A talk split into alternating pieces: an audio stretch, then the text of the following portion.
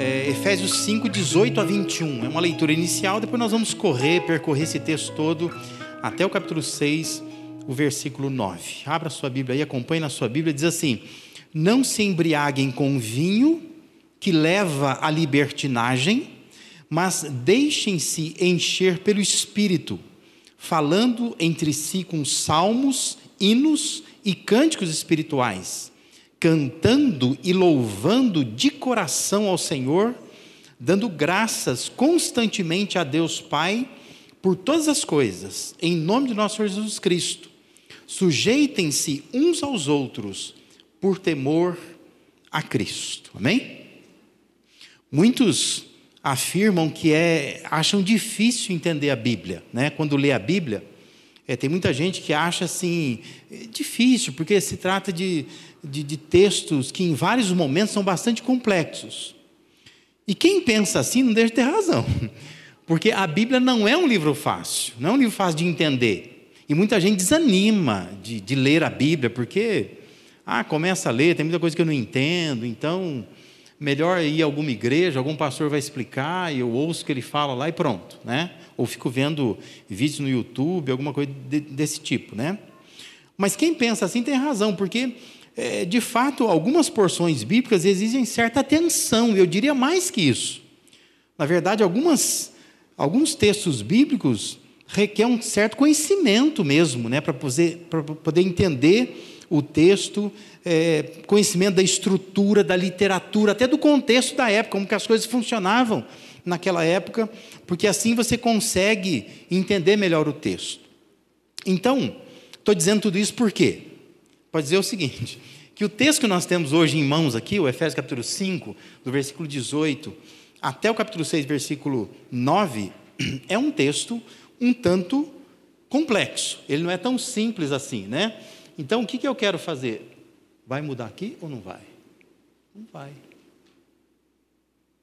Não funcionou daqui. Estou mudando o botão certo? Estou. Ah, não vai funcionar, você muda aí.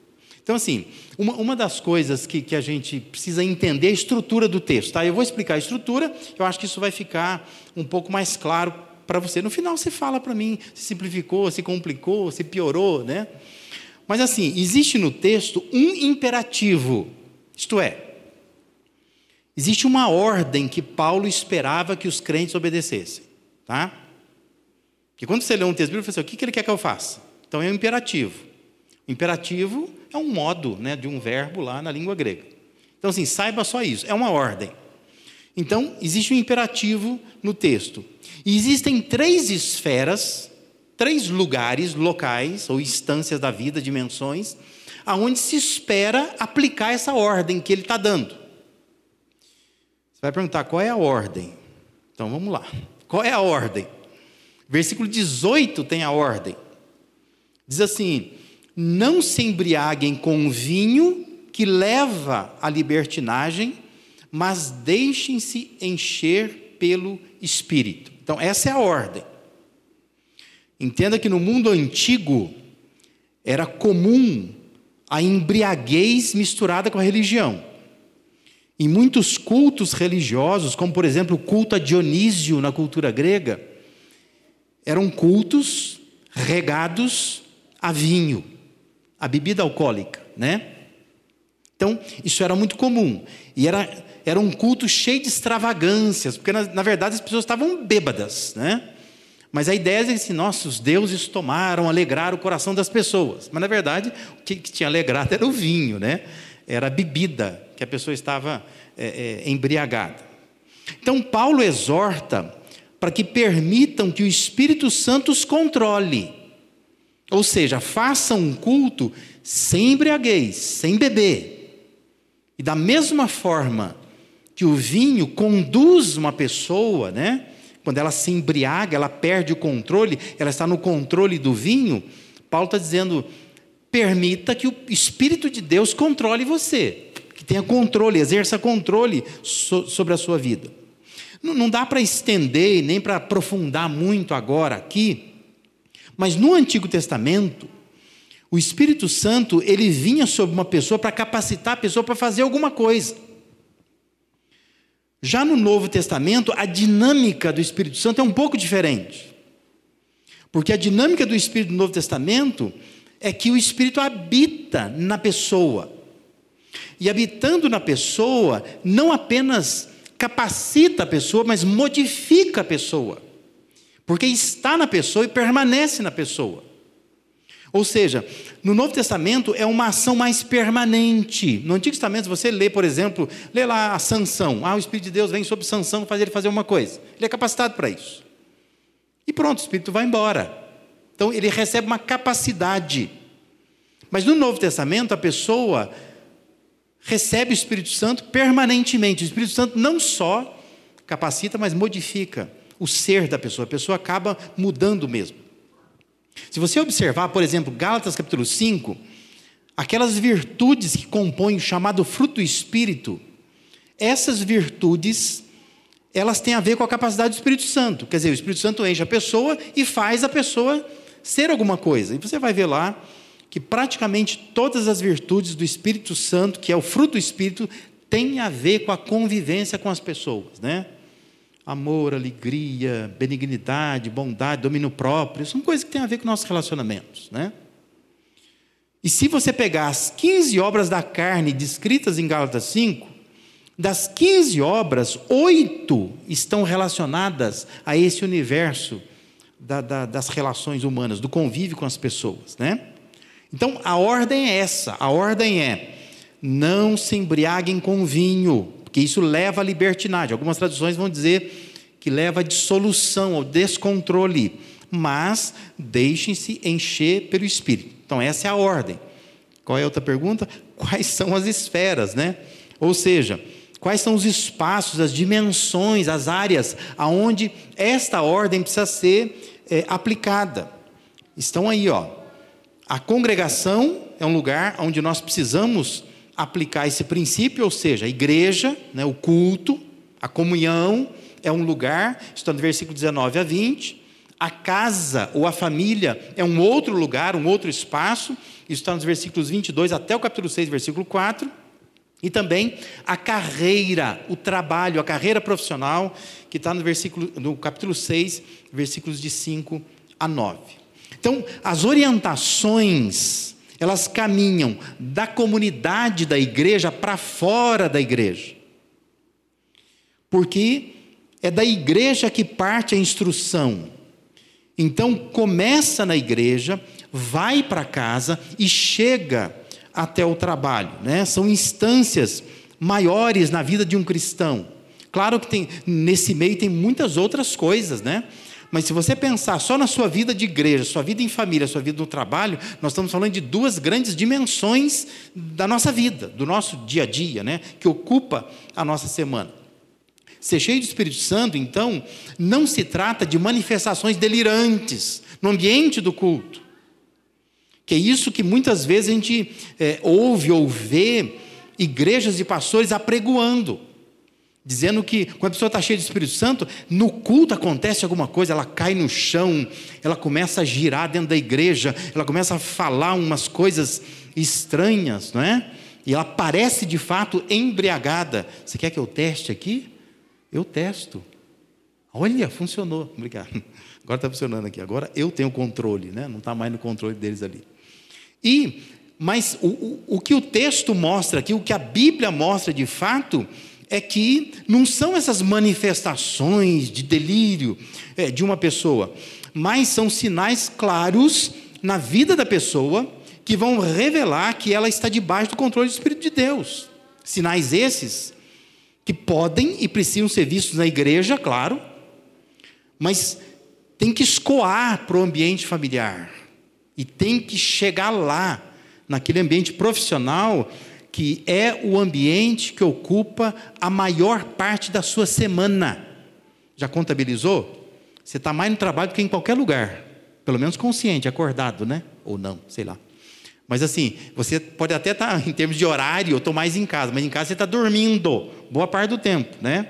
Atuando, fazendo, falando, pensando, interagindo, você está no trabalho, a maior parte do tempo da sua semana. Faz uma continha depois, você vai é, descobrir isso, tá? Isso me faz lembrar essa frase do Spurgeon, né? Que diz: Para um homem que vive para Deus, nada é secular, tudo é sagrado. Porque nós passamos a estratificar a nossa vida, né? Aqui é vida religiosa, lá fora eu tenho uma vida secular. E Spurgeon diz que não. Para um homem que vive para Deus, ou para uma mulher que vive para Deus, nada é secular, tudo é religioso, tudo é sagrado. Aonde eu estou, estou vivendo para Deus, né? Se você prestou toda atenção naquele, naquelas esferas, você percebeu que ficou um versículo de fora, né? Que é esse versículo 21. Por que, que ele está de fora? Porque esse versículo 21, a frase que diz assim: sujeitem-se uns aos outros por temor a Cristo, é algo interessante, porque não é nenhuma ordem e não é em nenhum, não está em nenhuma esfera. Mas esse sujeitem-se uns aos outros por temor a Cristo é um princípio. Princípio que Deus espera que a gente coloque para poder fazer sentido tudo isso. Muitas versões, elas acabam até traduzindo de forma a combinar com os verbos anteriores, né? Se você, dependendo da Bíblia que você tem, vai dizer que é falando, cantando, louvando, dando graças, e aí acrescentam, sujeitando uns aos outros por temor a Cristo, né? Mas não, não, não é de fato uma boa tradução quando se faz assim. Porque os indícios são de que há uma ordem. A ordem é encha com o Espírito Santo, deixa o Espírito Santo controlar. Existem três áreas de aplicação dessa ordem, que nós estamos vendo ali: a congregação, a casa e a carreira. Mas também há um princípio para que a ordem funcione nas áreas. É por temor de Cristo sujeitar uns aos outros, na igreja, no trabalho, na família ou em casa. Parece clara essa necessidade de se respeitar o princípio para que a ordem funcione. Porque a resposta do cristão à ordem geralmente vai ser assim: ah, mas sabe que eu, eu não consigo deixar o Espírito de Deus me controlar. Nem na igreja, muito menos na família, no trabalho então nem se fala, né? Agora, por quê? Porque você está cheio de si. E quando você está cheio de si, você é incapaz de se sujeitar ao outro por temor a Cristo. Então preste atenção numa coisa. Você jamais vai experimentar o que é ser cheio do Espírito Santo. Você jamais vai experimentar o que é controle do Espírito Santo se você primeiro não aprender a sujeitar o outro por temor a Cristo. Você não vai conseguir. Porque Deus está dando uma ordem pela caneta de Paulo. Deus está dando locais, espaços, dimensões, esferas, onde você precisa cumprir essa ordem, que é na igreja, é na família e é no trabalho. Mas você só vai conseguir cumprir essa ordem se você entender e aplicar na sua vida esse princípio, aprender a sujeitar o outro por temor a Cristo, pelo temor de Cristo. Isso vai afetar diretamente a sua convivência na igreja, na família e no trabalho. Muitos dos nossos problemas de convívio, de convivência na igreja, na família, no trabalho, têm a ver com a falta de vivência deste princípio. Saber sujeitar o outro por temor a Cristo. Muito bem. Então, vamos aos, aos sinais, né? Quais são os sinais de que o Espírito de Deus tem controle na vida de um cristão. Então, deixa eu é, é, mexer um pouco com todo o texto aqui. Primeiro sinal que nós temos é o respeito na comunhão. Repare que todas as ações esperadas, que, tá, que estão aí nos versículos 19 a 20, têm a ver com o que sai da boca. Olha lá. Falando, sai da onde? Da boca, falando entre si com salmos, hinos e cantos espirituais. Cantando, sai da onde o cantando? Da boca, né? Louvando, está dizendo aí de coração o Senhor. Dando graças constantemente. Sai da onde? Dando graças da boca, né? a Deus por todas as coisas em nome do nosso Senhor Jesus Cristo. Então, a começar pela igreja, é preciso sinalizar que o Espírito Santo tem controle de nossas vidas. E esse controle começa pela comunicação, pela conversação, pelo conteúdo que sai da boca. As falas entre os membros da igreja precisam ser salmos, hinos, cânticos espirituais. Isso é uma correção do linguajar, é uma direção do assunto. Vamos falar sobre o quê? Vamos falar sobre salmos. Vamos falar sobre cantos espirituais, né? Vamos é, falar sobre hinos. É uma direção do assunto. O canto, o louvor é para ser feito de coração ao Senhor. Não é para ser feito mecanicamente, não é? de qualquer maneira, mas de coração ao Senhor. A boca é para soltar palavras de gratidão a Deus por todas as coisas, o texto está dizendo aí. Isso produz uma comunhão respeitosa, relações genuinamente leais, uma convivência altamente saudável. Pessoas controladas pelo Espírito de Deus não ficam depreciando os irmãos. Pessoas que são controladas pelo Espírito de Deus não fazem comentários maldosos, não ficam diminuindo o valor dos outros, não ficam implicando com as outras pessoas, não ficam criticando. Mas pessoas são controladas pelo Espírito de Deus, elas inserem nas suas conversas salmos, hinos, cantos espirituais, Consequentemente, elas louvam a Deus de coração, o louvor é muito mais sincero, e ao invés de murmurarem, elas dão graças constantemente por tudo a Deus. Amém? E fazem assim, por quê?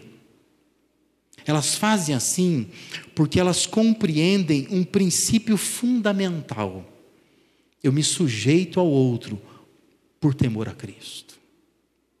Então eu não tenho que criticar ninguém, eu não tenho que falar mal de ninguém, eu não tenho que diminuir ninguém.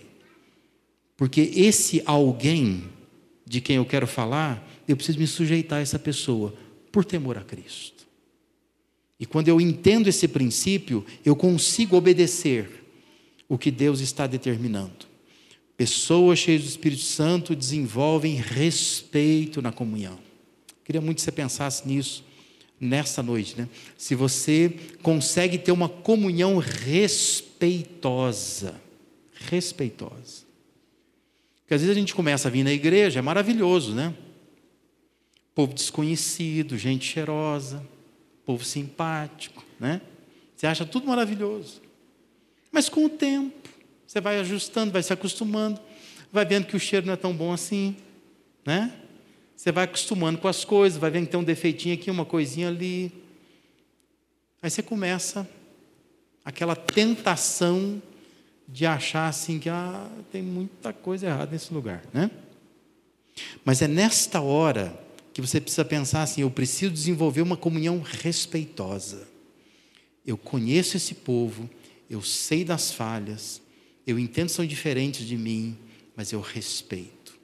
Então eu não diminuo, eu não desprezo, eu não descarto, mas eu aprendo a viver em comunhão com esse povo. Porque se eu consigo fazer isso, isto é um sinal de que o Espírito Santo de Deus está me controlando. Amém? Segundo lugar, qual é o outro sinal de pessoas cheias do Espírito Santo? Ó, que palavra bonita e moderna. Resiliência em casa, né? Resiliência é uma palavra da moda. A gente ouve muito falar em resiliência hoje em dia. Mas resiliência é um conceito atual, né, dos dias atuais, que trata-se dessa capacidade de lidar com os problemas. Pessoa é resiliente, ela sabe lidar com os problemas, ela sabe se adaptar às mudanças, né? A vida vai para cá, para lá, ela sabe se adaptar, ela consegue superar obstáculos, ela consegue resistir a pressão de situações muito é, controversas, adversas. Para a psicologia, a resiliência é a capacidade que cada ser humano tem para se adaptar e crescer após situações de crise. Mas resiliência diz respeito a prosseguir, quando você tem todos os motivos para desistir. Isso é resiliência, né? Uma pessoa resiliente é aquela pessoa assim que ela tem, ou ela está vivendo, convivendo com uma situação que ela tem tudo para desistir, mas ela resolve, eu vou prosseguir. Você fica olhando, por que essa pessoa prossegue? Você vai dizer, ela é resiliente. Ela tem resiliência, né? Observe que da igreja, as orientações de Paulo, elas fluem para casa mostrando as conexões que existem entre homem e mulher, conexão que existe entre casamento e Cristo e igreja, conexão que existe entre pais e filhos, filhos e pais. E para que essas conexões elas perdurem e com qualidade, é preciso resiliência. Os versos 22 a 24 orientam as esposas. Olha lá. Mulheres, sujeitem-se a seus maridos como ao Senhor, pois o marido é o cabeça da mulher, como também Cristo é o cabeça da igreja, que é o seu corpo, do qual ele é o Salvador. Assim como a igreja está sujeita a Cristo, também as mulheres estejam em tudo sujeitas aos seus maridos. É fácil para a mulher ser submissa no contexto da casa? Não, não é. Pelo menos nos últimos 27 anos que eu tenho trabalhado com casais, aconselhado casais e, e ouvido muitas mulheres, né? Não é fácil. Algumas resistem bravamente, né? Essa ideia de submissão. Não é fácil para a mulher ser submissa. Tanto que a Bíblia tem que orientar. Né? Se fosse fácil, não precisaria nem mandar. Mas se existe uma orientação, é porque não é fácil para a mulher. Mas a motivação, percebam, é para a mulher se sujeitar como ao Senhor. Eu queria muito que você, mulher, abrisse os seus ouvidos, prestasse atenção numa coisa. Ou seja, a submissão da mulher ao marido não é necessariamente por causa do marido. Mas a submissão da mulher ao marido é por causa de Deus. Você consegue entender isso? Todas as vezes que você diz, eu resisto a essa ideia e eu não vou ser submisso ao marido, coisa nenhuma. Isso é coisa do passado. O apóstolo Paulo era machista, né? Todas as vezes que você faz isso, você não está arrumando problema com seu marido só, você está arrumando problema com ele, mas está arrumando problema com Deus. Porque a motivação que Paulo está dando aqui é para a mulher ser submissa ao marido como ao Senhor. Não é porque o marido mereça, porque tem muitos que não merecem mesmo. A gente sabe disso, né? A gente conversa com a mulher, a mulher fala, pastor, mas você precisa conhecer meu marido. Eu acho que ela tem toda a razão. Que realmente ser submissa a um homem desse é muito difícil. Mas entenda, não é porque o marido mereça, mas é porque Deus merece ser obedecido. E Deus vai abençoar, Deus vai recompensar a sua vida. Então é muito importante que a mulher entenda isso. Mulheres cheias do Espírito Santo são mulheres que conseguem viver submissão, não porque o marido merece, não, mas é porque Deus merece ser obedecido. Estou obedecendo a Deus, Deus está mandando eu fazer, e eu faço porque Deus está mandando, só isso, né? Mas olhe, versículos 25 a 32, existe uma orientação bem maior, bem mais detalhada aos maridos, né? Diz: Maridos, amem suas mulheres assim como Cristo amou a igreja e entregou-se a si mesmo por ela. E a recomendação ao marido, então, vai, vai, vai, vai, né? detalhando, mostrando o que Cristo fez pela igreja. Mas essa recomendação ao marido não tem a ver com domínio, mas tem a ver com amor, tem a ver com entrega, tem a ver com zelo, tem a ver com cuidado. É fácil. Para o homem é fácil amar uma mulher como Cristo amou a igreja? Não, não é fácil. Precisa resiliência para isso. Mas o homem é chamado a imitar Cristo. E por isso também não significa necessariamente que a mulher mereça.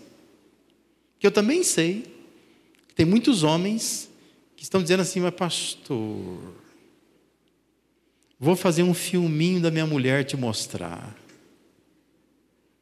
Não é fácil amar essa mulher, né? Eu acredito, né? Sinceramente, eu acredito que não seja fácil amar essa mulher. Mas não é porque ela merece, mas é porque Deus merece ser obedecido. E é Deus que está dizendo para você: ame a sua mulher, ame. Porque senão você vai arrumar um problema comigo, com Deus, né? Então, obedeça a Deus e deixe que Deus vai resolver as questões, Deus vai é, abençoar o seu casamento. Aliás, esse é um erro de muitos casais, né? Os casais ficam tentando resolver o problema entre eles, e eles não percebem que existe um problema maior deles com Deus, né? Se aproxima de Deus, obedece a Deus, se cada um obedecer o que Deus fala, a coisa funciona direitinho. Porque é uma organização de Deus. Deus organizou para funcionar direitinho. É que você vai lá e começa a mexer, né? E quando você mexe, você estraga. E esse acaba sendo o problema.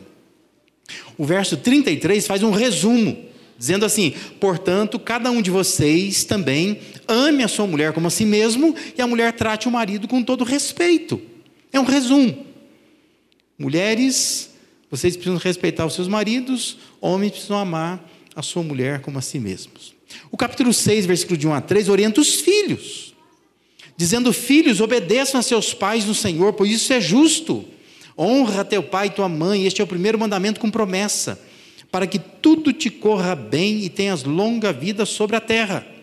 É fácil obedecer pai e mãe? Não é. Não é.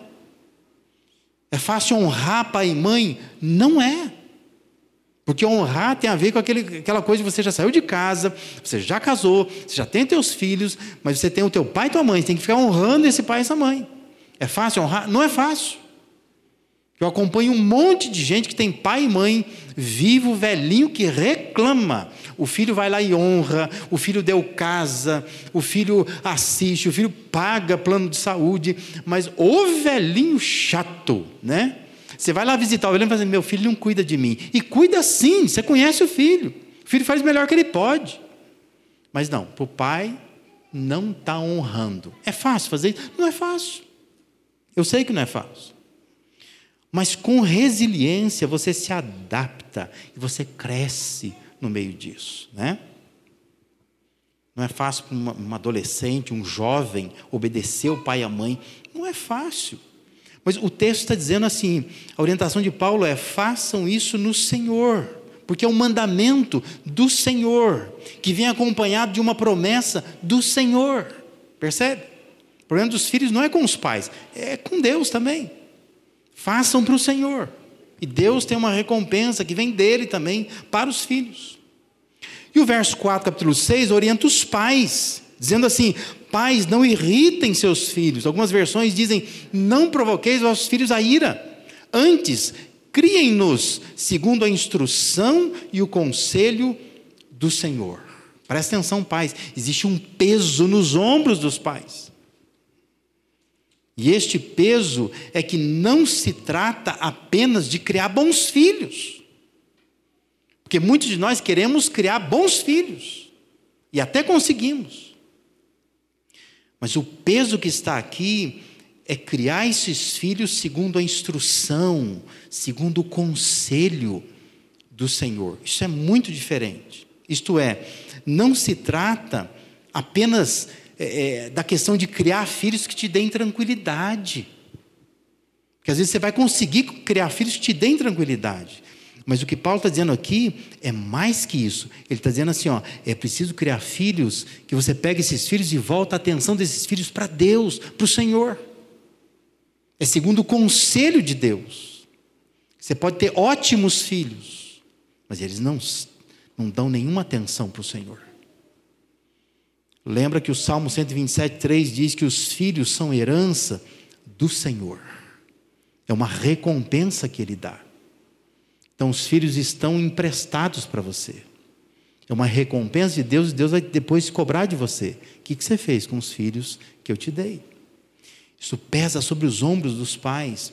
Nós precisamos criar os nossos filhos não apenas para serem bons cidadãos, mas para serem excelentes cristãos Pessoas de Deus, que dêem atenção para Deus, que servem a Deus, que testemunham de Deus. Isso é fácil? Não é fácil. Agora, pais, filhos, maridos, esposas, só conseguem fazer toda essa prescrição do apóstolo Paulo por causa de um princípio fundamental: se sujeitar um ao outro por temor a Cristo.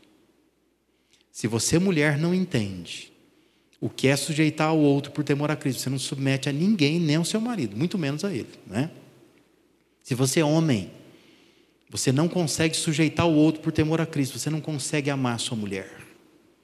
Se você é filho, se você não consegue sujeitar um outro por temor a Cristo, não obedece pai e mãe, não honra. E pais também não criam filhos. Não cuidam, não são capazes de se ajoelhar e ficar no nível do filho para falar com o filho. Se você nunca aprendeu a sujeitar o outro por temor a Cristo. Pessoas cheias do Espírito Santo demonstram resiliência em casa. Esse é um sinal de que o Espírito Santo está controlando você. E o outro sinal do controle do Espírito na vida do cristão é essa relevância na carreira, ou seja, transformar a sua carreira em algo relevante.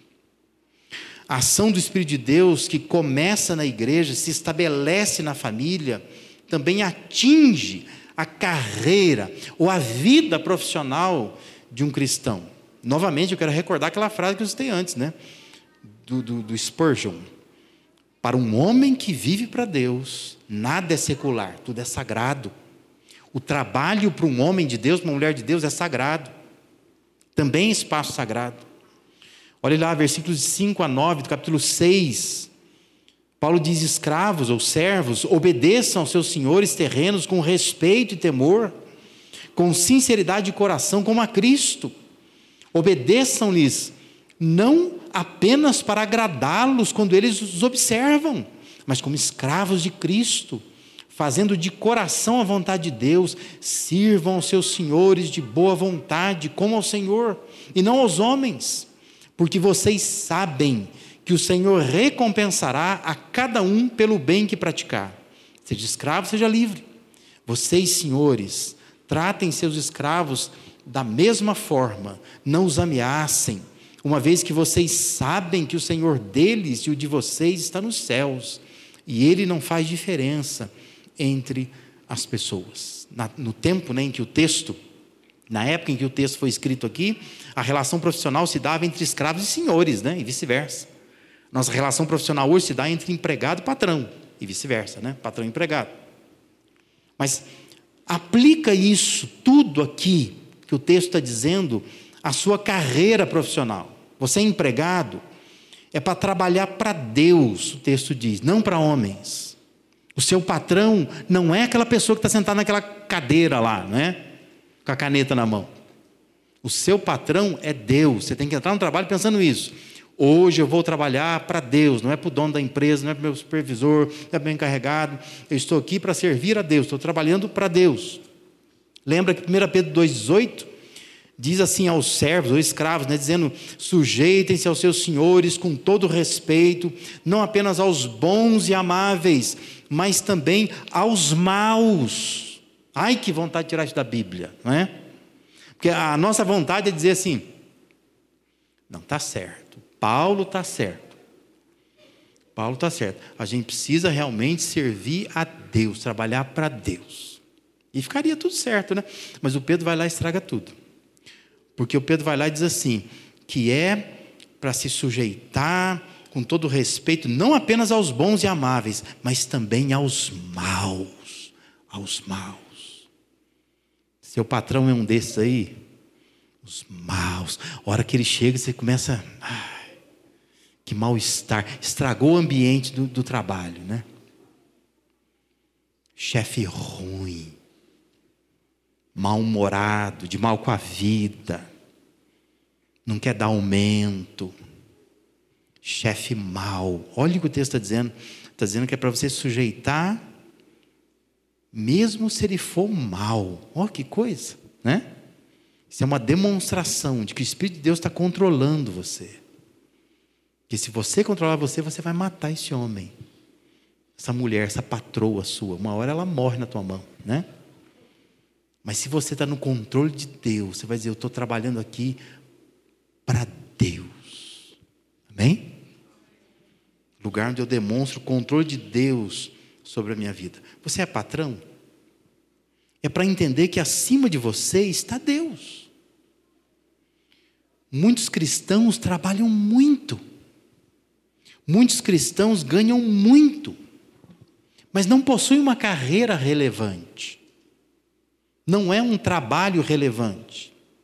Às vezes usa o trabalho como um mero meio de sobrevivência, como forma de esbanjar os piores defeitos, né? Tem patrões e empregados que usam de manipulação, são extremamente egoístas no ambiente de trabalho, reclamam o tempo todo. Enrolação, sabe o que é enrolação? Enrolar, fazer de conta que está trabalhando, né? O dia inteiro, enrolando. Tem gente que é assim, né? Tem gente arrogante no trabalho, prepotente no trabalho, gananciosa no trabalho, manipuladora. Ser controlado pelo Espírito Santo confere uma relevância no trabalho. Porque ali você representa Deus. Ali você revela Deus. Ali você reverencia Deus. Ali você glorifica a Deus. O livro de Eclesiastes, capítulo 4, verso 4, faz uma ponderação sobre o trabalho dizendo assim: descobri que todo trabalho e toda realização surgem da competição que existe entre as pessoas. Mas isso também é absurdo, é correr atrás do vento. Lembra que Eclesiastes diz que tudo é vaidade. Literalmente é aquelas bolhas de sabão, já brincou? Criança gosta de brincar, né? Bolha de sabão, aquela bolha assim, de repente, é nada. Mas ele faz uma constatação. O trabalho, a realização surge da competição que existe entre as pessoas. O ambiente de trabalho é um ambiente extremamente competitivo. Mas Deus está chamando você. Se você é cristão de verdade, você quer ser cheio do Espírito Santo, você tem que mostrar isso lá no trabalho. Porque no culto é uma coisa, né? Estamos cantando, estamos orando, tem um ambiente aqui, mas lá no trabalho, quando aquela pessoa que você fica, você vai para o trabalho já orando, meu Deus, não deixa ela chegar perto de mim hoje. Queria que ela faltasse, que ela tivesse Covid. Para ficar internada uns 15 dias na UTI. E você, você vai para o trabalho com esse pensamento, extremamente secular, né? Pecaminoso, mas você vai. Mas chega lá, é ela mesmo que está lá. É ela que está te esperando para te espizinhar. É nessa hora que você tem que ter uma perspectiva correta da presença de Deus no trabalho. E entender que só essa perspectiva correta da presença de Deus no trabalho é que confere relevância ao teu trabalho. Faz sentido trabalhar, faz sentido ter uma carreira profissional se eu entendo que eu estou a serviço de Deus em qualquer lugar. Não é só aqui na igreja. Mas eu trabalho para Deus. E eu faço isso no trabalho porque eu entendo um princípio fundamental, que é o de sujeitar ao outro por temor a Cristo. Nós deveríamos seguir o exemplo de José do Egito. Se você pegar Gênesis 39, versículos de 1 a 5, diz que José ele foi levado para o Egito, ali ele se torna é, escravo de uma casa, na casa de um general chamado Potifar. O texto lá vai dizer assim: que o Senhor estava com José, de modo que este prosperou, ele passou a morar na casa do senhor dele. Quando este senhor percebeu que Deus estava com ele e que tudo aonde o José colocava a mão, Deus fazia prosperar. Diz o texto lá que ele se agradou de José e pegou José e tornou José administrador de todos os seus bens. E o texto vai terminar dizendo que o Senhor abençoou a casa do egípcio por causa de José. E vai dizer que a bênção do Senhor estava sobre tudo que Potifar possuía, tanto em casa como no campo. Percebe que perspectiva diferente? Isso é relevância ao trabalho. É você ir para o seu trabalho e pensar assim: o meu patrão está enriquecendo, essa empresa está prosperando, está crescendo cada vez mais. E ela está fazendo isso porque eu estou aqui. Porque Deus está abençoando o meu trabalho aqui. Eu não preciso ficar querendo ter o que ele tem, eu não preciso ficar fazendo coisas para atrapalhar a empresa onde eu estou trabalhando. Mas eu estou aqui para abençoar. E se Deus quer abençoar o meu patrão, o dono dessa empresa, o problema não é meu. A minha função é ser luz de Deus aqui. É revelar, é representar Deus, é reverenciar Deus neste lugar. Percebe? Uma pessoa cheia do Espírito Santo, ela destaca na carreira profissional. Seu trabalho é relevante. Ela vai subindo de posto. Não por ganância. Não porque está manipulando ninguém. Mas porque Deus, aonde ela põe a mão, Deus faz prosperar. E quem está em volta não é bobo, percebe, né? Essa pessoa precisa ser destacada mais, precisa de um posto maior, porque Deus está fazendo ela prosperar na onde ela está colocando a sua mão. Avalie um pouco a sua vida nessa noite. Esses sinais, eles podem ser vistos, podem ser vistos na sua vida.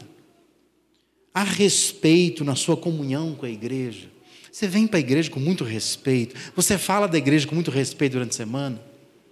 Você fala de pessoas individuais, de, irmãos da igreja com muito respeito. Você trata de fato com respeito. Há resiliência lá na sua experiência familiar. Você é uma pessoa resiliente, está se esforçando para fazer a sua parte lá com resiliência. Há relevância na sua carreira profissional? Ela é relevante? Ou ela é apenas um fim em si mesmo. Outro dia eu compartilhei na internet, quero compartilhar aqui de novo, essa frase do, do, do John Wesley, que diz assim: uma oração dele, na verdade, né? ele diz: Senhor, não deixe que vivamos para sermos inúteis. E essa deveria ser a minha e a sua oração. Deus, não deixa que eu viva para ser uma pessoa inútil. Se você não vive controlado pelo Espírito Santo de Deus, a vida acaba por ser inútil. Tenha uma vida mais útil. Começa aqui na igreja, comunhão extremamente respeitosa, sincera, relações leais, relacionamentos de alto nível. Vai para casa, tomando conta de você em casa, fazendo de você mulher, uma mulher de Deus ali em casa, submissa ao marido, ao homem, né? Um homem que ama a mulher, que se entrega, que respeita, que cuida fazendo dos filhos obedientes, dos pais bons pais, pais cuidadosos com os filhos. Vai lá para o trabalho, carreira profissional, tomando conta da sua carreira profissional. Aonde você põe a mão, Deus fazendo prosperar, que você está ali trabalhando não para homens, mas está ali trabalhando para Deus.